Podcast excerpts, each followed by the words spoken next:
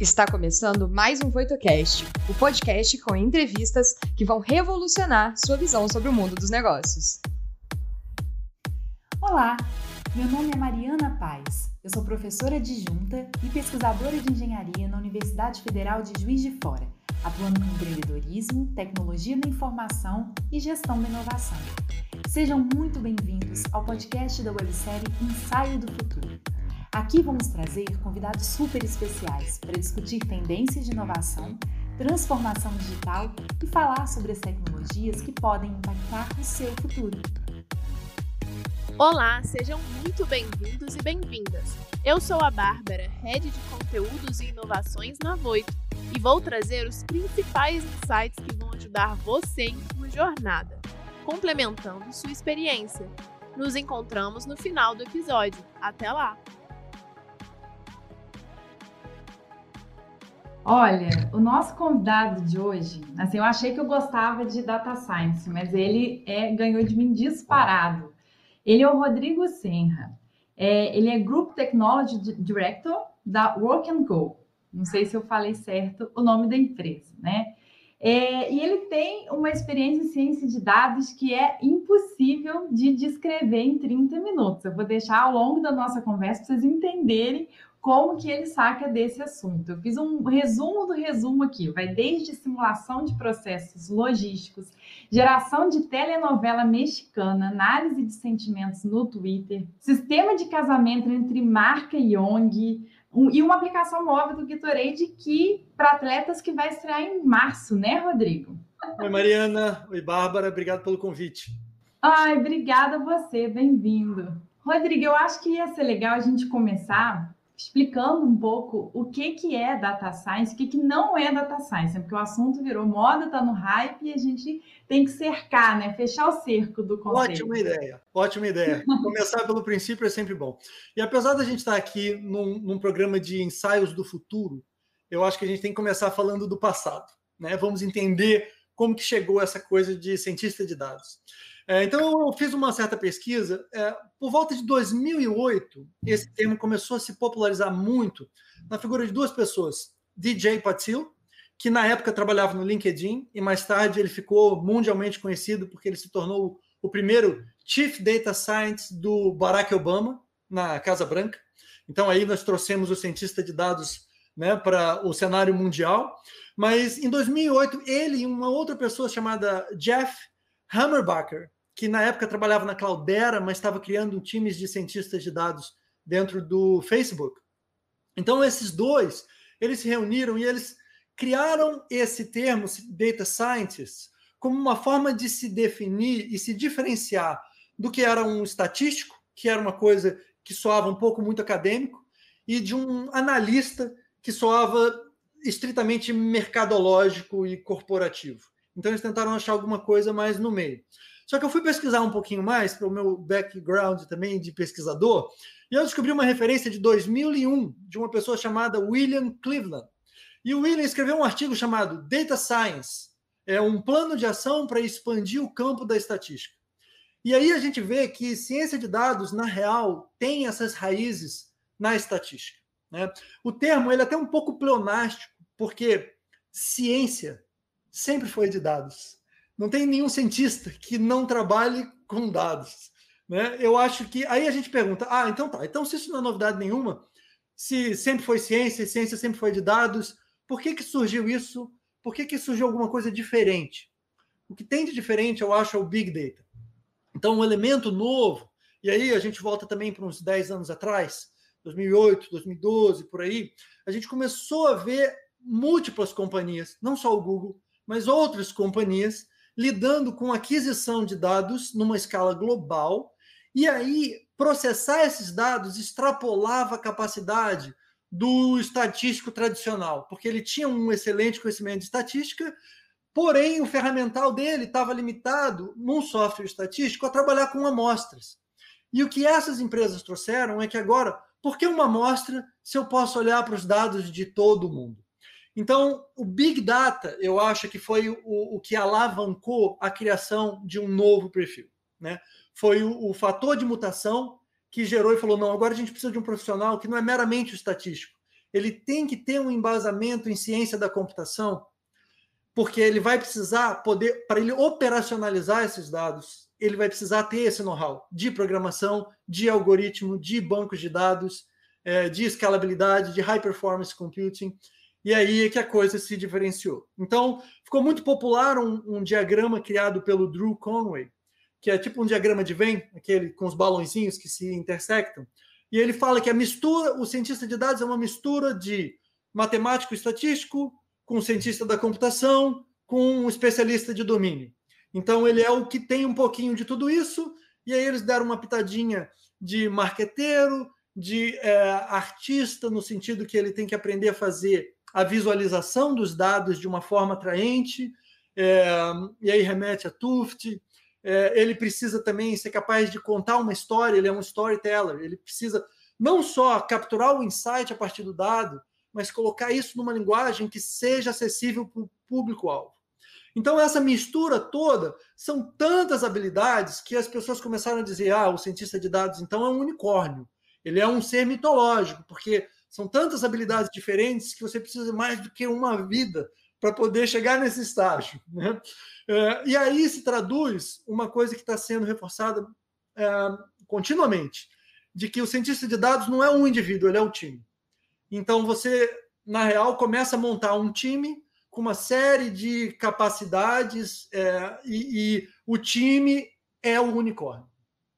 Então, isso seria mais ou menos a minha introdução para o que, que é o cientista de dados. E é por isso que ele deve ter virado, né? Como é que era da sua palestra? Uma palestra que eu vi que ele é o profissional mais sexy. Ah, do... a profissão mais sexy do século XXI. Com esse conjunto todo de habilidades, isso é, é formal, né? Pegaram isso, né? É, eu, eu, digo às vezes que ele é uma, uma mistura de garimpeiro e pajé. É tenso demais. Você acabou adiantando algumas perguntas que eu ia te fazer aqui. Uhum. E é justamente, eu achei legal esse apanhado que você fez sobre o passado, porque eu tinha notado aqui, eu falei assim, poxa, análise de dados, é, BI, é, sistemas inteligentes, qualquer sistema de suporte à decisão, a gente já usa um tempão, né? As empresas já usam há muito tempo, né?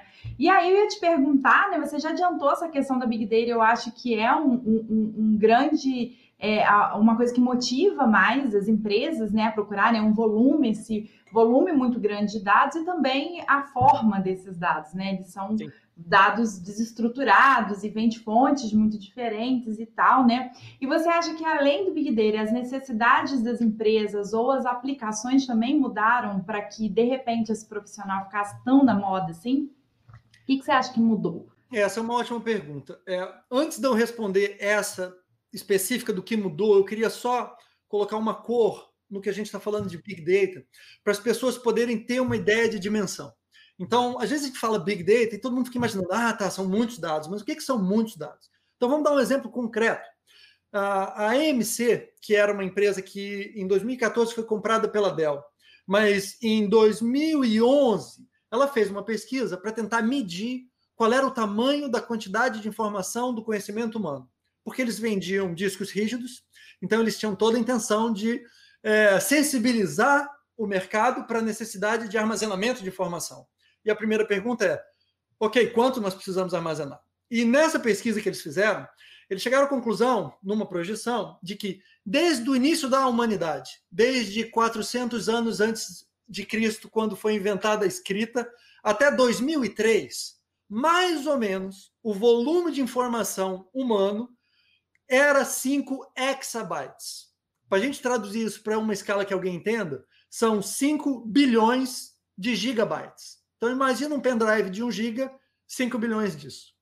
Isso era todo o conhecimento humano, em 2003. Quando eles analisaram isso de novo em 2011, todo o conhecimento humano, 5 exabytes, era gerado a cada dois dias.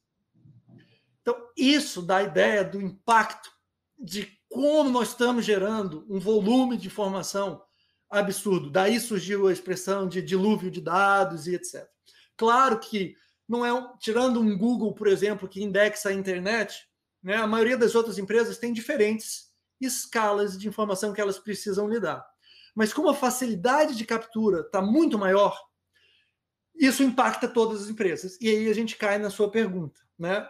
O que, que mudou? Né? O que mudou foi que existe essa relação com a tecnologia, e a tecnologia hoje te permite, você, nós, por exemplo, uma pessoa comum, com o seu celular, seu celular está capturando trocentos dados sobre você. Aonde você vai, ele tem latitude, longitude, né? ele tem um acelerômetro, então ele sabe se ele está apoiado na mesa, se você está carregando no bolso, se você está andando, se você está parado.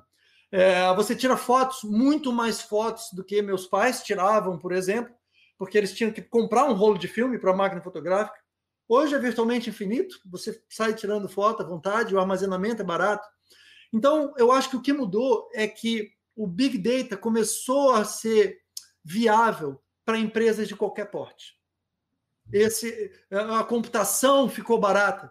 Quando a computação surgiu, é, alguns é, empresários diziam: não, computação, acho que só tem espaço para cinco computadores no mundo. Porque o computador era um armário que ocupava uma sala que custava milhões de dólares. Hoje você tem milhares de computadores com você, o seu relógio é um computador, seu celular é um computador, seu micro-ondas é um computador, na sua geladeira tem um computador. Então, barateou. Né? O, o nosso relógio de pulso tem mais capacidade de processamento do que o módulo lunar que foi da Terra para a Lua, em 60, né? Então você vê, né? Agora, assim, como apesar da gente saber, né, que o armazenamento, processamento está muito mais barato agora de dados, por que, que você acha que as empresas em geral, especialmente aqui no Brasil, né? Você não está aqui no Brasil, mas assim, aqui no Brasil as empresas têm uma dificuldade muito grande em se adaptar à cultura de dados, que é tipo assim, tão necessária para a adaptação à indústria 4.0, às fábricas inteligentes. Por que, que você acha que as empresas ainda têm dificuldade de se adaptar? É, excelente pergunta. É, essa pergunta é super difícil de responder, no sentido que provavelmente cada empresa tem a dificuldade por uma razão diferente. Então, eu vou falar algumas razões e aí a gente começa a explorar isso daí. Então, por exemplo, uma razão, às vezes, é o problema do ovo ou da galinha, que é você só vê o valor real de você ter uma cultura de dados depois de você implantar a cultura de dados. Então, antes de você implantar, você acha que não vale um investimento. E ele, na real, é um investimento. Você vai gastar dinheiro antes de você ter o retorno do dinheiro. Então, esse é um primeiro problema, o ovo ou a galinha. Né? Uma forma de mitigar esse problema é assistir programas como esse. Né? Você se informar da experiência de outras pessoas que adotaram e falar: opa, eu preciso disso também. Meu concorrente precisa disso. Né? Uh, outro problema é a questão da mão de obra e a infraestrutura. Né? Então você precisa se capitalizar para contratar um time, né, para você se aparelhar e aí sim você começar a ver o retorno. Hoje em dia isso já estava fácil, porque há 10 anos atrás, que a gente estava comentando, nós estávamos inventando esse conceito de cientista de dados. Mas 10 anos se passaram, então já existem alguns cientistas de dados no mercado, eu, DJ Patil, outros, né? Algumas, alguns centros de educação já estão começando a criar formalmente né? Como é que a gente forma um cientista de dados? Quais são as disciplinas que eu preciso montar para educar essa pessoa? Quando eu entrei na faculdade, em 92, estava surgindo uma nova profissão chamada engenheiro de computação, que era uma mistura do engenheiro tradicional, engenheiro civil, engenheiro elétrico, né, com o cientista da computação. Então, era um, era um novo amálgama para atender necessidades mercadológicas da época. E o cientista de dados é mais ou menos a mesma coisa, mas você precisa contratar eles. Solução para as empresas? Eu diria o seguinte: contratar um cara experiente é caro, principalmente quando você está começando. Então, uma técnica que eu sugiro, se a empresa é de pequeno ou médio porte, empresa de grandíssimo porte não tem esse problema, tem muito dinheiro, mas a empresa de pequeno, médio porte, para minimizar a, a dificuldade, seria contratar uma consultoria de alguém experiente e já ir montando um time, para que essa consultoria treine um time interno evolua esse time e depois esse time vai dar continuidade para o trabalho a, a, longo prazo. O time mais júnior tem um custo mais baixo, a consultoria, apesar de ter um custo mais alto, é por um período limitado, você consegue se planejar para fazer isso acontecer. Outros problemas difíceis são o problema da monetização. Então, uma vez que você adotou a cultura de dados, etc., é, você vai conseguir ter o retorno sobre esse investimento, né? É, aí é uma aposta, né? Há N casos no mercado dizem que sim. Né? Uma das premissas da gestão é aquilo que você não mede, você não controla. Então, se você está sendo míope em relação ao que está acontecendo, e a, a, Mariana Kobayashi mencionou isso no episódio passado. Eu trabalhei em automação industrial aí no Brasil, numa empresa chamada GAI Tecnologia, excelente, e, e a gente fazia justamente o que a Mariana está falando, que eram sistemas computacionais para capturar dados dentro da indústria né, e mostrar sinóticos, sistemas de, de gestão é, da planta industrial e etc. E basicamente é a mesma ideia, só que aplicada a qualquer negócio. Então, se eu tenho uma loja de roupas, eu quero saber o que, que eu estou vendendo. Eu estou vendendo mais é, meia, ou calça, ou camisa. É, a velha anedota da fralda e da cerveja, né, que uhum. se fala muito. É, sempre que você está ensinando é, correlação e, e, e, análise de dados, basket análise, esse tipo de coisa, ele fala: opa, a gente descobriu, analisando os dados, que o homem quando tinha um filho pequeno, a mulher ficava em casa porque estava amamentando, ele ia no supermercado comprar fralda, e aí, já que ele estava ali, ele comprava cerveja. Então, por que não vender fralda perto de cerveja?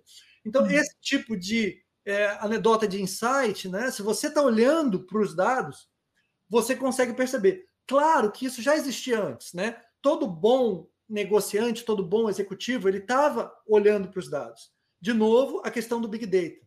Às vezes o processo que você está lidando é tão complexo que você intuitivamente não vai conseguir achar a agulha no palheiro. Você precisa de um eletroímã gigantesco que faz isso ficar trivial. Mas daí tem a outra questão que é: existe agulha no palheiro? Porque você só vai achar agulha no palheiro se já tiver uma agulha lá. E é isso que é o risco, né? É, às vezes a agulha não está lá. e, e, aí você faz todo um, um, trabalho e de repente você ainda não teve um resultado ainda. Ou porque a agulha não está lá, ou porque você está procurando no lugar errado. Né? Então, isso aí eu acho que ilustra. Eu dei algumas pinceladas das, das dificuldades que você pode ter. Talvez falte falar uma coisa, que é o fator humano. É uma, uma, uma dificuldade que acontece muito é assim: ok, vou implantar uma cultura de dados, vamos monitorar tudo bater ponto, por exemplo, não deixa de ser uma forma de você estar tá monitorando e estar tá coletando dados. Às vezes, a coleta de dados é percebida como uma invasão, como um mecanismo de não só de controle do processo, mas controle do indivíduo. E aí existe uma resistência psicológica, social, pessoal, que pode sabotar o processo. E o jeito de mitigar isso, eu, na minha uh, opinião pessoal, é transparência né? É você fazer o ganha-ganha. É você falar, olha, nós estamos coletando essas informações, mas vamos dar um retorno para vocês. Vou contar um exemplo concreto bem rapidinho. Na empresa que eu trabalho, na Working Co, o time de resourcing, né, de alocação de pessoas, estava com dificuldade de mapear as capacidades de cada um dos desenvolvedores da empresa. Porque cada dia você está aprendendo uma coisa nova. O que, que a gente fez? Criou uma planilha, né? Eu fiz escrever uma planilha e coloquei lá: olha, esse aqui é meu nome, essas são as coisas que eu sei e essas são as coisas que eu quero aprender. Dei acesso para a planilha para a empresa inteira. E aí cada um foi na planilha e começou a editar. Então, é, eles estavam entregando informação para a empresa, mas eles estavam recebendo informação da empresa. Transparência total. Resistência zero, tivemos 98% de adesão. Entendeu? Então, eu acho que essa é, é, é o segredo para o fator humano. Pensar no ganha-ganha e transparência. Eu achei muito legal um adendo que, que você fez sobre a questão das parcerias para micro, micro e pequenas empresas, né, que não tem todo esse aporte. Eu acho que uma vantagem também que vale a pena destacar rapidinho é que é, é muito, às vezes é muito caro para essas empresas e é muito dinâmico isso daí, né? Muda toda hora. Eu dou aula disso e é enlouquecedor, porque o tempo inteiro os sistemas estão mudando, as soluções são diversas. Nem sempre, como você disse, né? Aquela solução é a que vai achar a agulha no seu palheiro. Então você precisa experimentar. Às vezes, uma consultoria que está lidando com várias empresas e vários problemas diferentes, ela vai conseguir achar a agulha muito mais fácil do que a empresa que está investindo, às vezes, muito dinheiro é, é, nesses recursos, né? E aí, você falou também, e é interessante, que a, a, esse assunto começou a ser discutido já tem um tempo, né? É, há uns 10 anos a gente podia falar que data science estava na fase fluida, que a gente fala, né? De apostas, a gente tem alguns relatórios, né? Que faziam algumas apostas, alguns, é, algumas inclusive morreram, né? No meio do caminho, enfim, não vigoraram. Quais as tendências que você vê em termos de produto, tecnologia, serviço, assim, de curto, de médio prazo, para a ciência de dados, para essa área? Tá. Então, para eu poder responder isso, a gente precisa só dar dois, introduzir dois elementos aí. Então, para a gente poder entender as tendências, a gente precisa fazer um pouquinho uma taxonomia de quais são os problemas que a ciência de dados está resolvendo, tá certo? Para a gente poder dar tendências contextualizadas. Então, eu vejo mais ou menos quatro problemas. Né? Um problema é o problema da automação. Né? Então, o que é o problema da automação? A gente quer economizar tempo e a gente quer garantir escalabilidade. Então, você usar ciência de dados, né, usar computação e informação de forma automatizada, vai liberar tempo do seu profissional para não fazer coisas manuais e poder focar no insight, focar no estratégico, etc. A outra coisa é a questão da previsão. A previsão é um outro problema. A previsão é você construir bolas de cristal que vão poder te dar um insight do futuro, seja do ponto de vista estratégico, a longo prazo, ou do ponto de vista tático, a curto prazo. E isso é uma das coisas que a ciência de dados está trazendo por conta dos modelos estatísticos, da inferência estatística. Então, ela te ajuda a construir essas bolas de cristal. Qual vai ser a temperatura amanhã? Quanto tempo vai levar para o Uber chegar aqui? Esse tipo de coisa. É, outro problema é o problema da otimização. O problema da otimização é muito bem contextualizado no que a Mariana falou no episódio passado, né? Então, processos industriais, é, a ideia é como é que eu faço isso da forma mais rápida, mais barata, né? Então, aí você está focando em o que, que eu estou fazendo, como eu estou fazendo, como eu posso fazer melhor, né? A industrialização, o movimento de industrialização foi nessa linha, né? Acabar com os artesãos e fazer os artesãos produzirem em larga escala muito mais rápido, e a gente perdeu alguma coisa nesse processo. Uh, e de uma certa forma, a ciência de dados tenta trazer isso também, né? Otimização de processo. E um quarto uh, problema a ser resolvido é um problema que a ciência de dados acabou criando, que é a relação mutualística entre produto e comportamento. O que, que é isso? Uh, o Google virou, ele venceu a batalha das engines, dos motores de busca, e virou quase que o motor de busca principal. Claro, existe o Bing, existe o DuckDuckGo, existem outros, mas o Google se tornou mais ou menos o principal. E ao se tornar o principal, as respostas que o Google dá interferem no comportamento das pessoas, e aí o Google analisa o comportamento das pessoas que interferem no algoritmo que ele vai usar. Então existe aí um, um, uma recursão infinita em que uma coisa muda a outra. E esse também é um dos é um problema que a ciência de dados causa e que ela tem que resolver internamente, porque ela fica é, criando soluções enviesadas às vezes. Então, dada essa caracterização, é, vamos às tendências. Então, cada uma dessas áreas tem algumas tendências. Uma das coisas que é uma tendência forte já de vários anos é o IoT, né? a Internet of Things, que é ok, now que agora que a tecnologia está bem barata, vamos colocar a tecnologia em tudo. Então, é, no seu tênis, vamos colocar a tecnologia na sua geladeira, num anel. Então, você tem um anel que mede a sua emoção, né? Os, o seu celular virou o seu. A, Mariana, no outro episódio, falou de digital twin. O seu celular é quase que seu digital twin, de uma certa forma, né? Onde o seu celular está, você está, esse tipo de coisa. Então, IoT, no sentido lato senso, né? Internet das coisas, ela é uma tendência, né? O pessoal está tentando explorar como é que a gente bot muda a sociedade ao colocar computador em tudo. E ao colocar computador em tudo, nós estamos multiplicando a quantidade de informação, dando trabalho para o cientista de dados. Outra tendência, bem na crista da onda agora, porque está barateando o hardware, não é novidade, já existe há muitos anos, mas está começando a virar é, produto de consumo geral, é a realidade aumentada. Né? Alguns lembram do Google Glass, que o Google lançou um óculos que tinha um projetor que jogava informação dentro do seu olho e aí você via coisas acontecendo. O próprio Google cancelou o projeto porque estava muito à frente do tempo, né?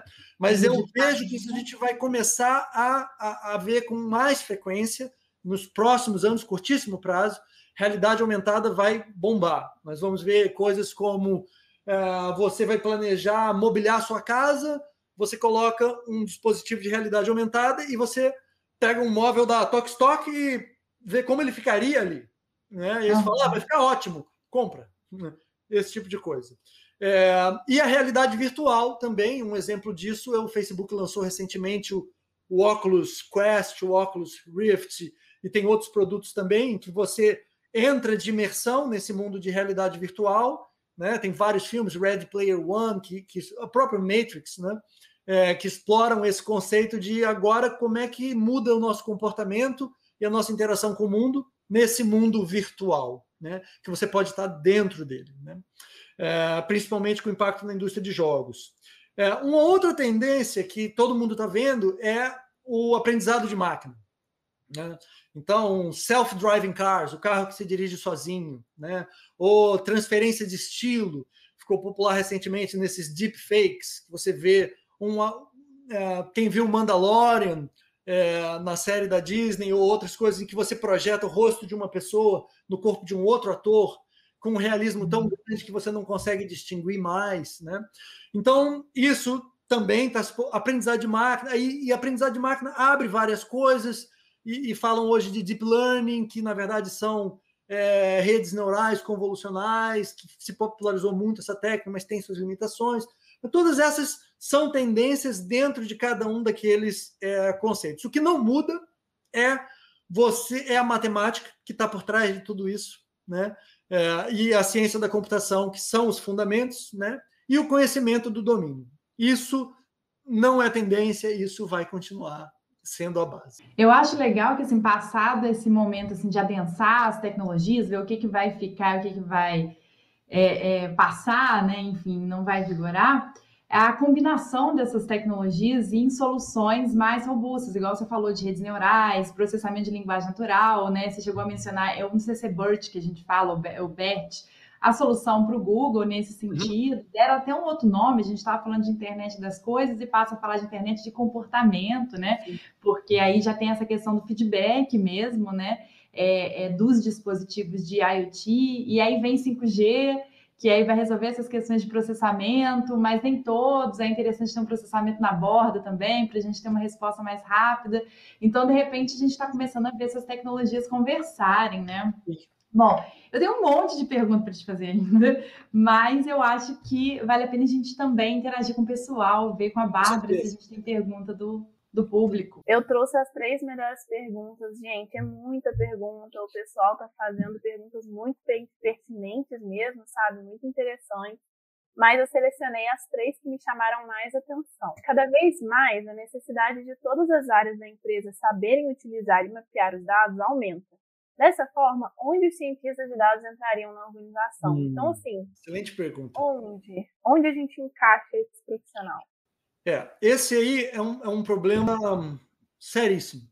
Né? É, vou dar um, um, um, exemplo, começar top-down, de cima para baixo. Né? Até pouco tempo atrás, todo mundo conhecia o CEO, né? o Chief Executive Officer. Ele era o presidente da empresa, ele é o cara que, que define o que, que vai acontecer ali. E aí ele começou a criar alguns outros desmembramentos. Né? Então a gente falou: ó, agora tecnologia, temos que criar o CTO, Chief Technology Officer. Então, se tem a ver com tecnologia, é o CTO que tem que saber. E aí, com esse mundo, eu falo, não, mas espera aí, mas tem a questão de segurança, tem a questão de informação. Informação não é exatamente a mesma coisa que tecnologia. Então, tem o Chief Information Officer. Ah, mas a gente pode criar também o Chief Data Officer. E tem o Chief Data Scientist. E aí começa uma dificuldade de quem manda em quem, onde que eu devo colocar isso, porque é, a gente chama de é, pervasive cross-cutting. Essas informações, elas são pervasivas, elas tocam tudo. Dados tocam todos os aspectos da empresa. Né? Então, se você coloca isso num silo, é, o, o, esse grupo não consegue trabalhar porque outros setores não estão alimentando esse grupo com o que ele precisa. Né? Então, dependendo da característica da sua empresa, é, tem que ser uma coisa como um fungo. Né? Os fungos são conhecidos porque eles criam raízes. E apesar de você só ver o cogumelozinho aqui, as raízes se espalham por todos os lados. Então, o, o, cientista de dados, ou o grupo né, de cientistas de dados, tem que ser como um fungo na empresa.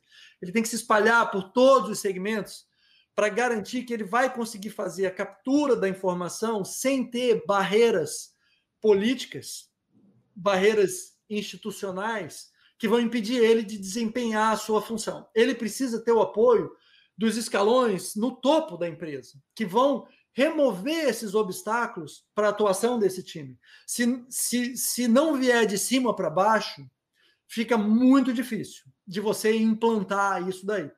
Porque, já dizia Aristóteles, o homem é um animal social, e nós recaímos no Game of Thrones. Né? Existem muitas empresas que têm aquela cultura de não, essa informação aqui é minha. Não, não, não libera isso, não. Não, não põe isso no relatório. Não, não, não contra isso para Beltrano. Né? Eu não estou nem falando em adulterar dados, estou falando só uma coisa mais simples, que é a liberação controlada da informação. Né? Então, onde que o cientista de dados entra, eu acho que ele tem que entrar em qualquer lugar. Ele não pode ter bloqueio, ele tem que ser como um fantasma, não tem parede. Ele vai onde ele quiser ir e ele enxerga o que ele quiser ver. Né? Só assim você vai conseguir encontrar a agulha no palheiro. Se você começa a dizer, olha, esse pedaço do palheiro você não pode procurar agulha, se a agulha estiver lá, você não vai achar nada. Então, basicamente, essa é a minha resposta para essa pergunta muito boa, mas muito difícil de responder.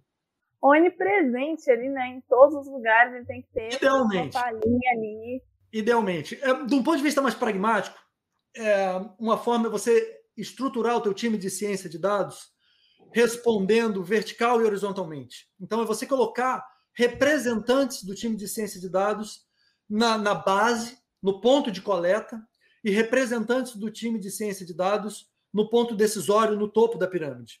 E aí você faz essa conexão. Né?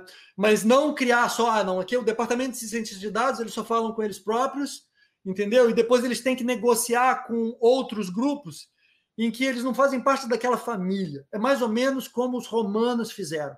Eles conquistavam um povo e aí imediatamente eles pegavam gente daquela população e absorviam no seu próprio exército. Passava a fazer parte da família romana. Então não tinha repulsa aos romanos. E aí eles continuavam se expandindo. Senão eles nunca iam manter o império. É mais ou menos essa ideia. O cientista de dados tem que ir sendo absorvido pelos diversos times, ele faz parte daquela pequena tribo, e aí ele também tem um vínculo com as suas raízes históricas e ele fala com a gestão da empresa. Essa seria mais ou menos minha, o meu conselho de como estruturar. Mas tem várias soluções. É mais ou menos a ideia de também criar um departamento ou um profissional exclusivo para inovação, né? Deixar o cara isolado, Exato. né? Exato. Sem interagir com os demais, não funciona, definitivamente. Exato. Exatamente. Ô, Bárbara, dá tempo de mais perguntas? Eu quero fazer, eu não quero deixar de fazer uma pergunta para o Rodrigo, estou aqui coçando. Eu diminuo minhas respostas. É, tem mais pergunta? Vou trazer mais uma então, porque a outra que eu ia trazer acabou que ele já respondeu muito ah, completo.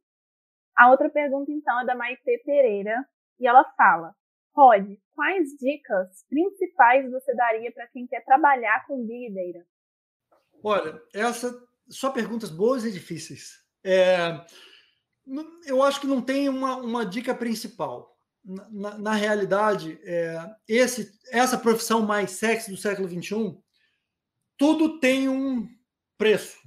Eu lembro muito de uma entrevista do, acho que do pianista Arthur Moreira Lima, que ele toca, tocava piano e o entrevistador falou: Nossa, você toca maravilhosamente bem. É, eu daria tudo para tocar como você. E ele falou: Eu dei.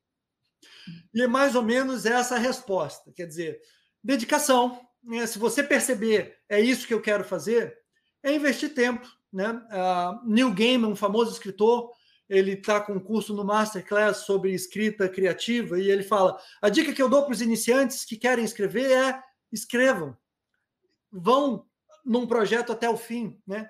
criem essa experiência, né? acumulem as 10 mil horas. Então, comece. Nenhum é, início é tão pequeno. A grande caminhada começa com o primeiro passo. Né? Então, você quer trabalhar com Big Data? Pega. Hoje em dia você tem Kaggle, que faz competições de data science.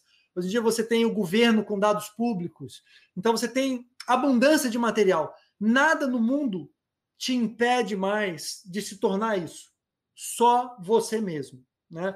Uh, você tem bibliotecas que oferecem computadores que você pode chegar lá e usar o computador da biblioteca se você não tem o seu próprio recurso de computador.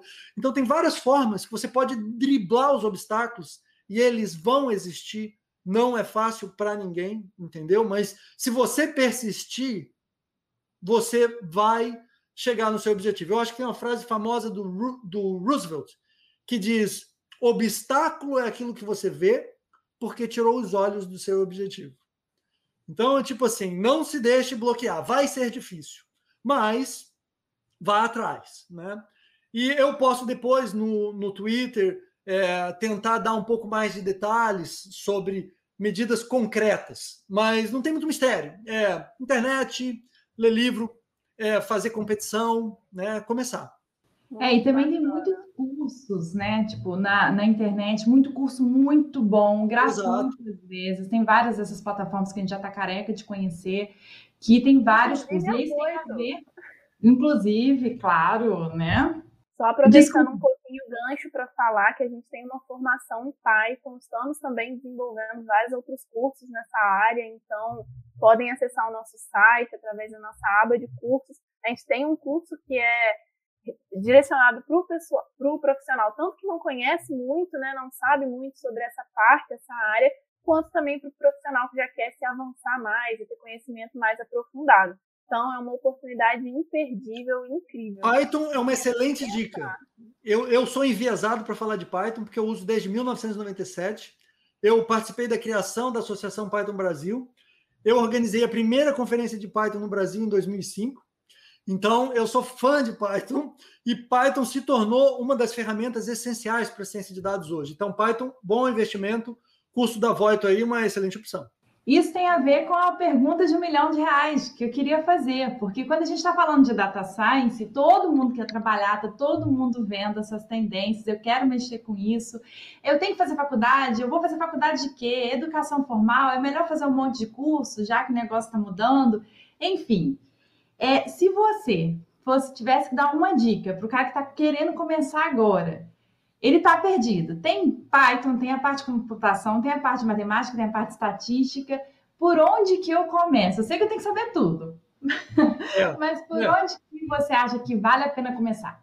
Excelente pergunta. É, de novo, eu sou enviesado porque é, eu sempre é, foquei muito nessa coisa da formação acadêmica.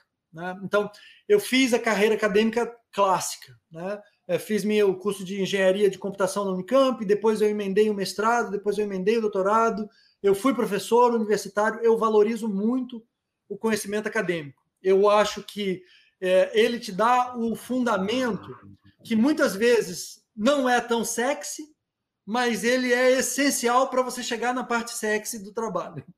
Então, e às vezes sozinho, você não tem a, a disciplina para poder encarar. E eu acho que a formação acadêmica te força, de uma certa forma, a passar por isso e, e construir a base que você vai precisar. Né? E o Brasil, em particular, está privilegiado porque ele ainda tem instituições acadêmicas né, que, que são acessíveis à população. Tem o problema do ensino primário fundamental, que é mais difícil de estar no mesmo padrão de qualidade do que a universidade pública, que tem um padrão altíssimo de qualidade, mas é, existe. Né? Em outros países, aqui como os Estados Unidos, é um problema você ter formação acadêmica porque o custo é altíssimo. Né? As pessoas se endividam, às vezes, por metade da carreira delas, para poder pagar um curso universitário. Então, aqui a minha dica talvez fosse diferente, mas quem está no Brasil, eu acho que um curso universitário é factível, fazer um vestibular e etc. Como a Mariana e a Bárbara falaram, a gente tem muitos cursos hoje que não estão vinculados à academia, mas eles, eles também te dão uma formação, né, que tem um, um, um sílabus, que tem uma estrutura pedagógica. Eu acho que isso ajuda, porque você está querendo aprender uma área, você não sabe nem para onde ir. Então, um livro já te dá um, uma orientação. Mas para você virar um profissional, é, você precisa de uma formação mais ampla. E aí, fazer um curso te ajuda a entender o que, que você precisa estudar. Então, fazer cursos eu acho que vale muito. E também tem a questão do certificado, que te ajuda, de uma certa forma, depois a comprovar, só no momento que você não tem experiência nenhuma, de que, olha, eu tenho esse conhecimento. Eu, eu ainda não fiz nenhum projeto, mas eu tenho esse conhecimento. Outras formas são participar dessas competições internacionais e nacionais. Outra forma é participar do movimento open source, né, que, que é uma coisa mais enviesada para programação, mas você pode é, trabalhar em ferramentas voltadas para o mundo de data science. E lá eles só pedem tempo e eles te ajudam a te treinar e aí você poder contribuir. Seria um outro caminho. Eu meio que tentei trilhar todos esses caminhos. Então, o que eu fiz foi Quando eu terminei minha graduação, eu comecei a trabalhar, mas eu continuei fazendo mestrado em paralelo. E aí, depois, quando eu fui dar aula, eu continuei fazendo doutorado. Então, eu dava aula, fazia doutorado e eu trabalhava na indústria ao mesmo tempo e fazia contribuições para o open source. Dava palestras de Python e, e eu tentei fazer tudo um pouco para poder entender o que, que eu gostava. Então, a minha dica final é: tenta começar pelo que você gosta mais, porque isso vai facilitar a tua motivação e é menos risco de você desistir na hora que você esbarrar na primeira coisa que você não vai gostar, mas que você vai precisar saber também. Beleza. Perfeito. A galera tá elogiando que tô vendo aqui no coisa o curso de Python da Voito, inclusive, aqui. O pessoal tá falando Legal. que é maneiríssimo. Bom, então assim, como eu disse, é, a gente tem muita coisa, assim, pegou dois apaixonados por data science para conversar aqui. A gente poderia conversar. Melhor é pouco. Já senti que a gente podia ficar a tarde inteira conversando aqui, mas infelizmente é o horário da, de, da gente encerrar essa live aqui. Rodrigo, muito, muito obrigada pela sua participação. Assim, já estava admirando demais essa experiência e tudo. Nem deu para a gente falar sobre ela, né? Eu, eu, acho que se você quiser falar, inclusive, como que as pessoas. Futuros episódios a gente, a gente retoma. E se você quiser dar uma, é, é, falar algum lugar que a gente possa te encontrar ou saber dos seus projetos e tal. o LinkedIn, é, eu, eu, divulguei com vocês, talvez vocês coloquem depois né, é, na página, né? O meu Twitter, o meu link do LinkedIn, que tem captura um pouquinho da minha experiência. Eu tenho muito material já publicado de, de palestras que eu dei no passado. Só no Brasil eu, eu, dei acho que mais de 80 palestras. No total, eu dei mais de 100 palestras. Algumas vocês conseguem achar em YouTube, por aí, inclusive uma sobre cientista de dados. Uh, mas me contacta no Twitter e de repente a gente vai trocando figurinha na medida do possível. Beleza, muito obrigada pela sua participação, pelo conhecimento. Obrigadão, gente. Obrigada, Bárbara. Você tem, tem insights? Dá tempo? Nossa senhora, é tanto insight, mas eu vou tentar dar uma resumida aqui para a gente não passar muito aqui da hora. Mas, ó, é, existem diversas tendências de tecnologia para médio e curto prazo, mas o que não muda de jeito nenhum é o envolvimento da matemática, os conhecimentos do domínio e os fundamentos da ciência da computação. Então, assim, é basicamente o que ele acabou de falar, né? A gente precisa ter esses conhecimentos fundamentais primeiro, para depois chegar na parte sexy, né, da, da profissão. Então, nunca deixar de ter essa base muito bem firmada. É a questão também de que o cientista de dados ou o grupo de cientistas de dados, ele deve se espalhar por todos os segmentos da corporação, então a gente não pode deixar ele fechado em algum lugar específico, ele precisa ter as raízes ali em cada um dos departamentos, das áreas da empresa. E, por fim, uma frase né, que marcou bastante, ó, o obstáculo é o que você vê quando tira os olhos do seu objetivo. Então, a gente tem que ter um objetivo, mirar nele e ir até o final, que, sem dúvidas, com muito esforço, com muita dedicação e, claro, conhecimento, a gente alcança. Em resumo, Data Science é a profissão mais sexy do século XXI, mas também tem a parte do sangue, suor e lágrimas, como eu falo pro pessoal, né? Tem que pegar essa parte firme, mas é muito bom. também, mas no fim das contas vale a pena, né? Vale muito a pena, os resultados são incríveis. Bom, obrigada, Bárbara. Eu acho que a gente, infelizmente, tem que encerrar, né? Gente, muito obrigada pela participação de todos vocês. O que você achou do episódio de hoje? Não se esqueça de dar o play no próximo e nos seguir na sua plataforma de podcasts favorita para não perder nenhum episódio novo. Ah, você também pode nos seguir nas redes sociais. Os links estarão na descrição desse episódio. Nos vemos em breve. Até lá!